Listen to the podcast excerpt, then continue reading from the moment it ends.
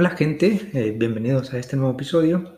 El día de hoy quiero aprovechar la oportunidad para hacer un aspecto más reflexivo sobre uno de los sectores que se ha visto fuertemente afectado por la pandemia. Llevamos ya un año de ello y este es uno de los sectores que tiene un impacto bastante importante sobre la sociedad y también sobre la economía por los desplazamientos y em, por toda la, la movilidad que ello repercute y este sector es la educación.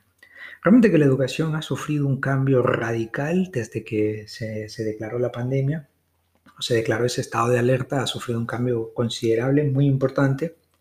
De hecho, esa transición de la educación presencial a la educación virtual ha sido interesante, viéndola desde ese punto de vista, ha tenido sus altas, sus bajas, y realmente muchas veces o muchos de nosotros no estábamos quizás preparados para ese cambio tan importante, tan radical.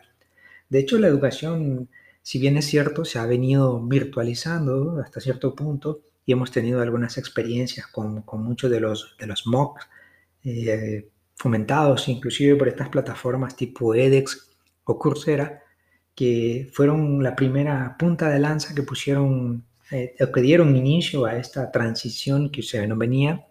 De igual, eh, Khan Academy como una experiencia muy, muy relevante. De hecho, bueno, Salman Khan, que es el fundador de, la, de, esta academia, tiene una, una un TED Talk que está bastante interesante, yo recomiendo que, que, le den una mirada en su tiempo libre, que habla sobre la educación flipped, es decir, el intercambio o la, o la educación invertida. De hecho, bueno, voy a aprovechar más adelante a hablar un poquito sobre ello, pero sí lo que se tenía contemplado, digamos, la transición que iba a existir entre la educación presencial como la habíamos conocido hasta inicio de 2020, iba a ser virtualizada o se iba a ir virtualizando o se iba a ir digitalizando de una manera paulatina, se ha venido haciendo, muchas universidades lo han hecho más velocidad, otras menos, pero se ha venido haciendo. Y lo que se tenía contemplado llegar a quizás a 2030, pues se tuvo que adelantar a 2020 dadas las circunstancias que estamos viviendo. Pero realmente no hay que ver este cambio de una manera negativa, sino que hay que verlo de una manera positiva, pero alejándonos ya del romanticismo de querer retornar o de querer llegar a tener la misma educación que la teníamos antes.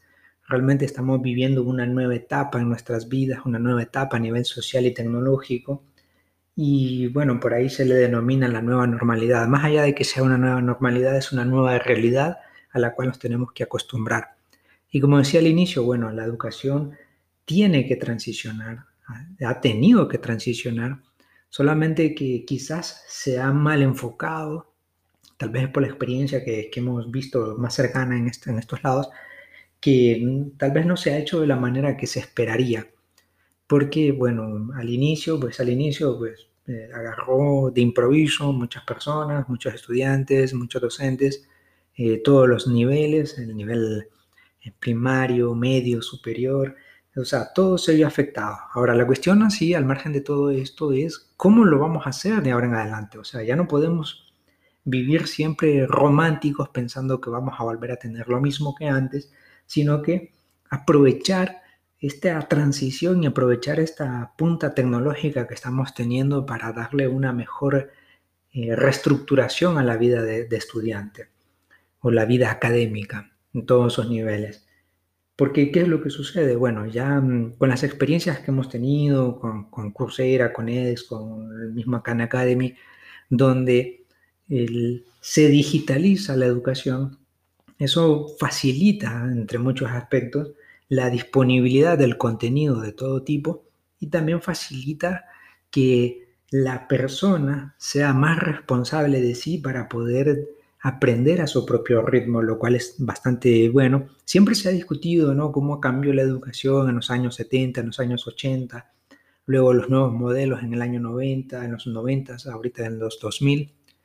Eh, se ha venido hablando de distintos modelos educativos, cómo van cambiando y cómo se quiere mejorar la educación. Bueno, creo que estamos ante ya una nueva revolución, ya digital, y que la educación pues tiene que irse apegando a esta revolución. Eh, desde mi punto de vista, obviamente que esto es eh, un punto de vista, no es una crítica en lo más mínimo, porque cada quien tendrá un, ángulo para ver eh, la educación de, una manera diferente. Y hablamos también de distintas realidades, pero personalmente, hablando ya desde mi punto de vista, yo pienso que la, educación debería de tener o debería de basarse actualmente en tres pilares. El primer pilar, eh, que es el más importante, es el compromiso tanto de los que reciben como los que dan clase. ¿Por qué? Si no existe esa responsabilidad y si no existe ese compromiso entre unos y otros, yo siempre suelo decir que es una carretera doble vía, porque no puede existir una exigencia hacia un grupo sin el compromiso del otro. Entonces, de esa manera habría una disparidad, ¿no? Tiene que haber como primer pilar de esta nueva manera de entender la educación es el compromiso. ¿Cuál es el compromiso del docente? Bueno, eh, ese es el segundo pilar, la generación de contenido. Estamos bombardeados y nosotros abrimos cualquiera de las redes sociales, podemos encontrar una cantidad enorme de, contenido, sobre todo de entretenimiento, que es el que más se comparte en las redes sociales vamos a encontrar, eh, digamos, cuatro modelos de, de, contenido que se van compartiendo y uno de ellos es el de entretenimiento, memes, videos, etcétera. Y eso es lo que va haciendo también que tenga mayor aceptación una red social por sobre de otra. Solo esa es la experiencia que se ha visto con, con TikTok, por ejemplo. Y el tema de los memes también, que ha sido muy difundido. Lo cual no digo que está mal, también eh, es parte del divertimento, de la distracción de, la sociedad. Tampoco vamos a andar todos arrugados y todos, todos estreñidos porque tenemos que ser serios y sobrios. No, hay que divertirse, hay que hacerlo de una manera eh, que a cada quien la considere correcta. Ahora, lo importante es que la educación como segundo pilar tiene que generar ese contenido, una generación de contenido preferiblemente audiovisual, donde el estudiante pueda acceder a ese contenido. Entonces, ese es el primer, el primer punto para mí, es la, responsabilidad tanto de uno como del otro. La responsabilidad del docente es, bueno, generar el contenido disponible para que sus estudiantes puedan aprender hasta todo lo que se necesite, porque lo hemos visto, ¿no? Y si tomamos algunos ejemplos, podemos ver, digamos, yo, bueno, quiero aprender a tocar algún instrumento, no sé, la guitarra, me meto en YouTube, encuentro un montón de tutoriales que me van a dar una guía, luego pues voy practicando, luego encuentro alguna canción que me gusta y voy a encontrar algún tutorial que me diga, bueno, cuáles son los acordes, cuál es la estructura, cuál es la forma, cuál es el ritmo de esa canción. Y luego al cabo de unos 15 minutos de ver yo un video y luego de puedo practicar un poco ya voy a tomar un poco la idea de cómo es y el resto ya es una práctica. Pero ¿qué pasa? Después de ver ese video, después de ver ese tutorial, ya es una responsabilidad netamente mía. ¿Cuánto tiempo yo le voy a destinar a practicar esa canción o esa habilidad que quiero aprender? Entonces, ese es el primer punto. de tener el contenido disponible. ¿Y quién es responsable de generar el contenido educacional? Bueno, el docente mismo, porque el docente sabrá desde su personalidad, desde su conocimiento, generar ese contenido que ayude al estudiante a adquirirlo de una manera más fácil. Ahora, también está la responsabilidad y el compromiso del estudiante de adquirir ese conocimiento a través de ese contenido que ya existe, de verlo las veces que sea posible hasta que lo pueda entender. Claro, yo preferiblemente recomiendo, y es a mi gusto personal también, un contenido que sea preferiblemente audiovisual, porque ya hoy día las sociedades y, los individuos pocos quieren leer, no digo que estoy en contra de eso, ¿no? pero sí es importante leer, pero que no sea el pilar central la lectura y la lectura. Claro, si estudias desde literatura y demás, obviamente que tienes que pasar por ahí, pero que no sea esa avalancha como existió en sus momentos, y sus inicios, que era una avalancha de PDF, de tareas, PDF, tarea, PDF, tarea y entregable, que al final terminaron quemando a los estudiantes, al final se creó un estrés colectivo y que todo el mundo pues ya estaba desahuciado y deseando, muy deseoso de que se retornara a la presencialidad. Las quejas han sido de, yo no estoy aprendiendo nada de manera virtual. Y sí, con mucha razón. Eh, hasta este punto yo estoy excluyendo algunas cosas que eh, son eminentemente prácticas, como laboratorios, eh, etcétera, que sí ya demandan una actividad muy, muy particular de la, de la presencialidad, pero que si se puede ir haciendo de manera híbrida también no viene mal. Porque ¿qué sucede? Si cada uno de nosotros tenemos inteligencias que se expresan de manera diferente, no todos aprendemos igual, algunos vamos a aprender mucho más rápido, quizás viendo, otros oyendo, otros repitiendo, en fin, y cada uno va a avanzar en ese aprendizaje de una manera diferente y eso es lo que debemos entender. Por eso es importante y por eso yo siempre profeso la generación de contenido audiovisual o, que se ajuste al, al estudiante, porque si yo aprendo más lento, más rápido que otra persona, bueno, yo veo mi primer video, ya lo entendí, eh, adquirí los conocimientos, los conceptos que se necesitaban, puedo saltar a un segundo, puedo saltar a un tercero y así sucesivamente voy avanzando, voy progresando a mi ritmo. Quizás otra persona sea un poquito más lenta, necesite llevar el video más lento, necesita instruirse un poquito más, necesita por ahí eh, abrir otro, otros videos, otros audios, otras lecturas que lo ayuden a comprender mejor. No digo que esté mal, sino que cada quien tiene su ritmo y cada quien tiene su forma de aprender. Tenemos las famosas inteligencias múltiples, entonces no todos vamos a aprender de la misma manera. Siempre se ha discutido eso desde los 70, a los 80, que no se puede utilizar ese mismo modelo. De hecho, los modelos anteriores era que el docente del centro de la clase hablaba, hablaba, repetía, repetía, asignaba tareas y el estudiante se tenía que ajustar. Y cuando ya más o menos la media adquiría por medido por, por puntajes ciertos conocimientos, se pasaba al siguiente nivel. Ya hoy día no, ya, el día, ya la, hoy día la educación se puede ir eh, especializando de manera que yo aprendo a un ritmo, yo aprendo de una manera. El tiempo que yo tengo en este momento no es el mismo que va a tener mi compañero, entonces, pero sí existe ese contenido que nos permite aprender a lo mismo y a, a ritmos diferentes. Entonces, retomando los tres pilares, el primer pilar, el compromiso, el segundo pilar, la generación de contenido por parte del docente y el tercer pilar, que es el consumo de ese contenido por parte del estudiante. Porque es importante que el estudiante pues destine el tiempo prudente para él. En su momento, yo en otros episodios he hablado que cada uno de nosotros también tiene un pico de máxima productividad. No todos lo tenemos a las 5 de la mañana, no todos lo tenemos a las 3 de la tarde, no todos lo tenemos a las 8 de la noche. Cada uno de nosotros, así como aprendemos de maneras diferentes, a velocidades diferentes, a ritmos diferentes, también tenemos esa predisposición o esa posición de adquirir ese conocimiento en, momentos que se ajusten más a nosotros. Entonces, igual, nuestros picos de aprendizaje o de productividad no son exactamente los mismos. Dos empleados en una misma oficina, uno puede ser más productivo a una hora y el otro a otra. Dos estudiantes en un salón de clase, lo más seguro es que uno aprenda en ese momento porque se adquiera más rápido ese conocimiento porque en ese momento está su pico de atención, su pico de aprendizaje, que quizás en el del otro no. No significa que uno sea malo o, o no, sino que cada uno tiene un pico de atención, de adquisición de conocimiento. Entonces, al existir esa disponibilidad abierta, donde yo digo, bueno, a mí se me da mejor estudiar de noche, bueno, yo estudio de noche, veo las lecciones de noche, hago las actividades de noche, a mí se me da mejor en la madrugada o se me da mejor en la mañana. Personalmente, cuando yo era estudiante universitario, pues mis picos de aprendizaje eran por la noche, a partir de las 9, 10 de la noche, hasta 3, 4 de la mañana. Ese era mi hora, mi momento de estudio.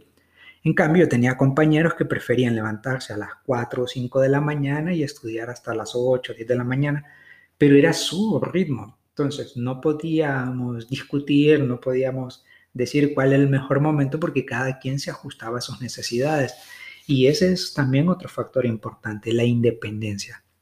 Cada quien debe aprender primero a su ritmo, a su criterio, pero y también conociéndose y comprometiéndose a sí mismo. Entonces, si yo retomo, digamos, los tres pilares para irlos resumiendo, son, primero, compromiso por uno y otro. Dos, generación de contenido por parte del docente, un contenido que sea fácil de entender, que sea fácil de, de, replicar y que esté de manera disponible en todo momento. No precisamente yo debo conectarme a una hora, quizás yo no puedo porque trabajo, porque mi, eh, no tengo conexión en ese momento, pero sí está el contenido disponible que yo lo puedo ver de manera diferida a cualquier hora y en cualquier lugar y eso hace que la nueva educación sea mágica y sea espectacular porque vamos a tener mayor disponibilidad para nosotros. Y el resto del tercero es el tiempo. El tiempo que yo voy a dedicar como estudiante para poder adquirir los conocimientos que necesito y avanzar. Así, y de la misma manera, entonces, yo voy como estudiante adquiriendo ese compromiso y me voy alejando de una manera muy sutil del romanticismo de estar siempre presente en un aula de clase, porque hay que admitirlo.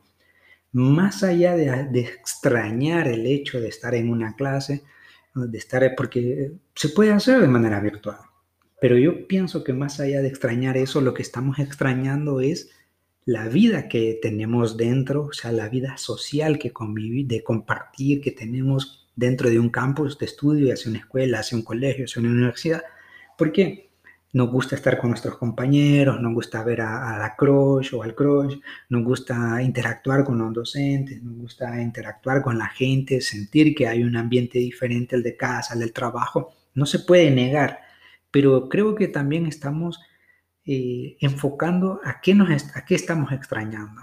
Porque si yo extraño la forma en que me daban las clases, tenemos que entender que eso ya cambió, que ese paradigma, que ese nivel ya cambió y va a cambiar y tenemos que montarnos en este barco de cambio. Ahora, si lo que extrañamos es la convivencia social dentro de un campus universitario, habrá que esperar un momento más para lograrlo. Se va a hacer, pues no se va a negar que se va a hacer, y va a ocurrir y lo vamos a pasar bien cuando eso suela, cuando eso suceda, eh, ocurra nuevamente, pero ya la educación posterior a esta pandemia tiene que hibridar, ese es mi punto de vista, o sea, tiene que hibridar cuando ya esté todo normal, ya no necesariamente estar 100% en un aula de clase, porque yo puedo disponer del contenido eh, de manera online donde yo lo puedo consultar a cualquier hora y ese también es parte del compromiso, o sea, no solamente ver una lección y decir, no, no la entendí, no, puedes repetirla tantas veces como sea posible, porque ahí tu profesor nunca va, no va a cambiar de ánimo, no va a andar un día alegre, otro día eh, molesto triste, sino que va a estar allí de manera personalizada, explicando la misma lección tantas veces como sea posible para que vayas aprendiendo. Y hay otro modo, ¿no? En, el caso de, la educación a nivel universitario, depende más del compromiso que tenga el estudiante en adquirir esos conocimientos y de distribuir su tiempo de aprendizaje, porque ya somos personas adultas, ya tenemos cierto grado de madurez y recorrido intelectual alcanzado, a diferencia de alguien que se encuentra en el colegio, que se encuentra en la escuela. Entonces, ya es un compromiso mayor por parte de un estudiante a nivel universitario, decir, bueno, yo voy a destinar estas horas o estos rangos de estudio.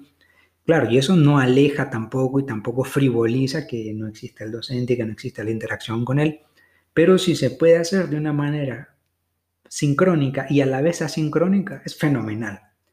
Por otro lado, y a eso, y, a eso también eh, lo llamamos eh, la educación invertida, ¿no? el aula invertida, donde en lugar de estar en clase esperando que se me dé el conocimiento, conectándome a una videoconferencia, esperar que se me dé el conocimiento, de la misma manera que hacemos cuando vemos una serie, por ejemplo, no, queremos que estén los actores en ese momento porque no van a estar ni disponibles ni se puede, sino que se filma la serie y nosotros vemos la serie ya sea una sola temporada, en, en una sola sentada, en un solo fin de semana, así lo hacemos porque ya está, está ese contenido disponible para verlo tantas veces como querramos, solos, acompañados.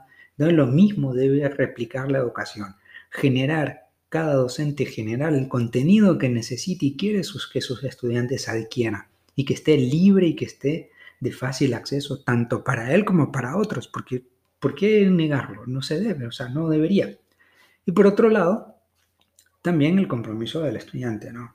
Yo digo, bueno, quiero aprender y ya. Y si cambiamos también al nivel ya primario, que es uno de los, de los sectores más, más delicados, hay que buscar también esas nuevas herramientas.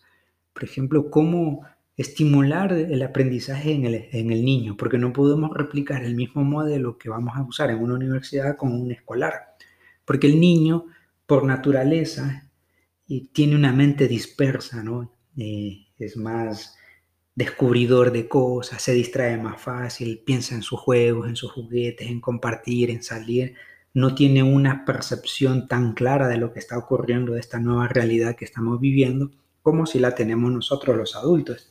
Entonces la educación ha tenido sí un choque muy importante, he visto muchísimos ejemplos de ese choque, tanto para los padres como para los hijos.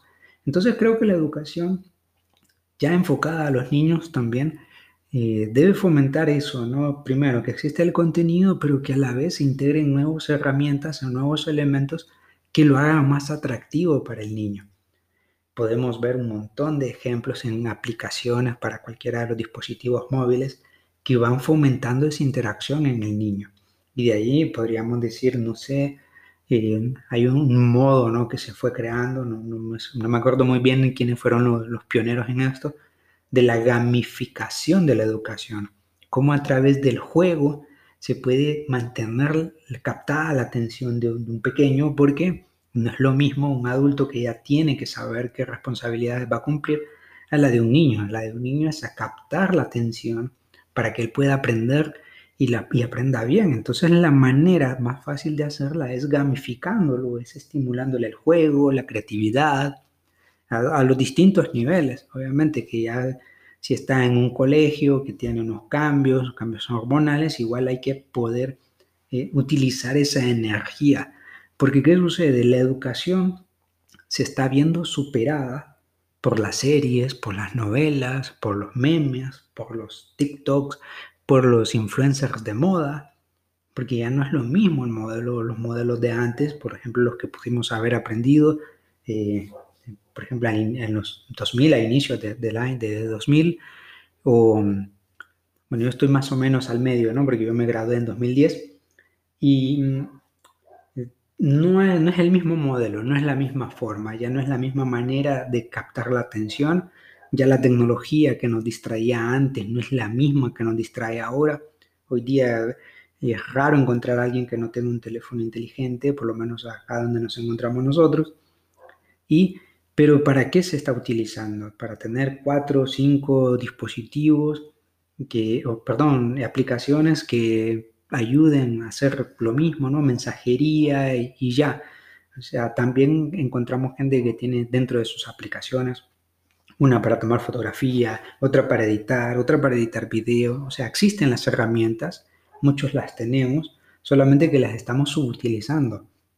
Entonces hay que empezar a descubrir, hay que hacer proyectos, hay que fomentar el, proyectismo, yo le llamo el proyectismo, o, la generación de proyectos educativos que encierran todo lo aprendido, de manera que el estudiante se sienta también estimulado que el niño se siente estimulado también a aprender, que no lo vea como, ah, qué aburrido, otra vez, qué tedio, qué, qué agobio, porque si no también eso también nos crea un recuerdo. Recordemos las experiencias que tuvimos muchos de nosotros cuando éramos estudiantes, cuando, éramos, cuando íbamos a la escuela, que más recordamos las experiencias que vivimos con los compañeritos, con los con amigos, más allá de lo que fuimos adquiriendo, porque al final fuimos adquiriendo mucho conocimiento, aprendimos a hablar, a escribir, a decir cosas, a conjugar verbos y demás, que después se volvió parte de nosotros, una porque hablamos el idioma y otra porque es mucho más sencillo, ¿no? o las matemáticas, que al final las matemáticas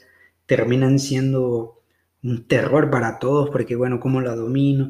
A, a, diferencia de hoy día, hoy día ya uno no entiende cómo despejar una fórmula, cómo hacer alguna, alguna acción matemática o financiera, bueno, uno se mete a YouTube, ahí uno va a encontrar cantidad altísima, altísima de información para hacerla.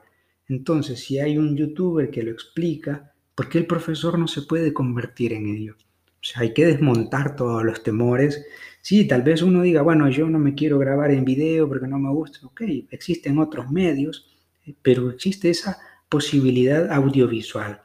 O sea, desde el mismo PowerPoint te grabas la, te haces un buen PowerPoint que sea muy explicativo, que no sea monótono, que no sea aburrido, porque si no, bueno, hay tres, para mí hay tres cosas que aburren a la gente.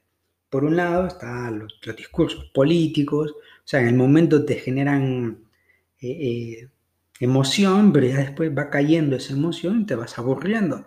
Luego eh, ir a una iglesia, por ejemplo, uno va a una iglesia, a un sermón y a los 15, 20 minutos y encima la persona que está dando el sermón, el sermón es un poquito aburrido, pues te termina durmiendo directamente en una de, de las bancas. O, y la educación. Son tres cosas que por lo general terminan aburriendo porque pierden a veces, o sea, se centran muchas veces en el, el contenido que está bien, pero cómo transmitir ese contenido de manera que se pueda hacer más ameno. No es lo mismo, y, retomo esto, ¿no? no es lo mismo eh, leerse un montón de libros y leerse un montón de PDFs, que los ojos se te queman, te pones rojo, te agobias, no lo entiendes, a que tengas una explicación clara. Entonces, ese debería de ser la, manera, ¿no? Inclusive, bueno, como decía, en, en, PowerPoint uno viene, le da el botón de grabar y va explicando y va pasando las transiciones y crea un video que no sea tan grande, que no sea tan un video de tres horas, de una hora, o a lo mucho una hora, sino que se puede ir particionando de manera que se vaya dando micro lecciones, que una a una, cuando menos acuerdas, ya te diste todas las lecciones y vas aprendiendo. Obviamente, cuando llegamos, no sé, a un laboratorio o una actividad práctica, por lo menos ya adquiriste ese conocimiento previo, cómo manejar una herramienta en el laboratorio, cómo manejar eh, eh, ciertos reactivos, ya tú lo viste y ya cuando llegas estás mucho más familiarizado. Así que, resumiendo, la educación tiene que cambiar y tiene que cambiar para bien, no tiene que alejarse de la tecnología y ahora menos. Lo que esperábamos para 2030 tiene que ser ahora y lo que debíamos hacer para 2030 tiene que ser ahora. Y no, y no tenemos que tener esa barrera mental de decir no se puede, sí se puede y lo vamos a lograr. Así como la, economía empezó a recuperarse y lo va a lograr también, a recuperarse de una manera mucho mejor, tiene que hacerlo la educación. Ya tenemos que dejar de vivir del romanticismo, de cómo era mi vida cuando yo estaba en el aula, y que no, ya no, ya la tecnología nos ayuda a que la información sea mejor. Y por otro lado, lo que viene más adelante, a futuro, la vista a futuro, tiene que ser una educación netamente híbrida, donde la presencialidad venga acompañada con la virtualidad. Y no hay que satanizarlo, sino que hay que aprovechar las herramientas, porque yo puedo estar en otra ciudad, puedo estar en otro país y puedo aprender del campus o del lugar donde yo quiera. Entonces eso va haciendo que la, la educación sea mejor y no necesito estar presencialmente, que si no me conecto a la videoconferencia, siempre vamos a tener problemas, que el internet se cae, que la compu no funciona, que, em, que el plan se me termina, lo que sea, siempre va a haber una excusa, pero ¿qué sucede? Vamos a estar en otros momentos con mejores condiciones, donde yo puedo aprender mejor, entonces hay que aprovechar eso.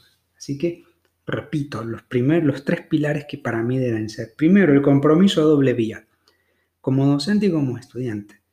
El estudiante se compromete a aprender y hacer uso del contenido que le brinde el docente, que sea y el docente se compromete a generar un contenido que sea especialmente útil para el estudiante.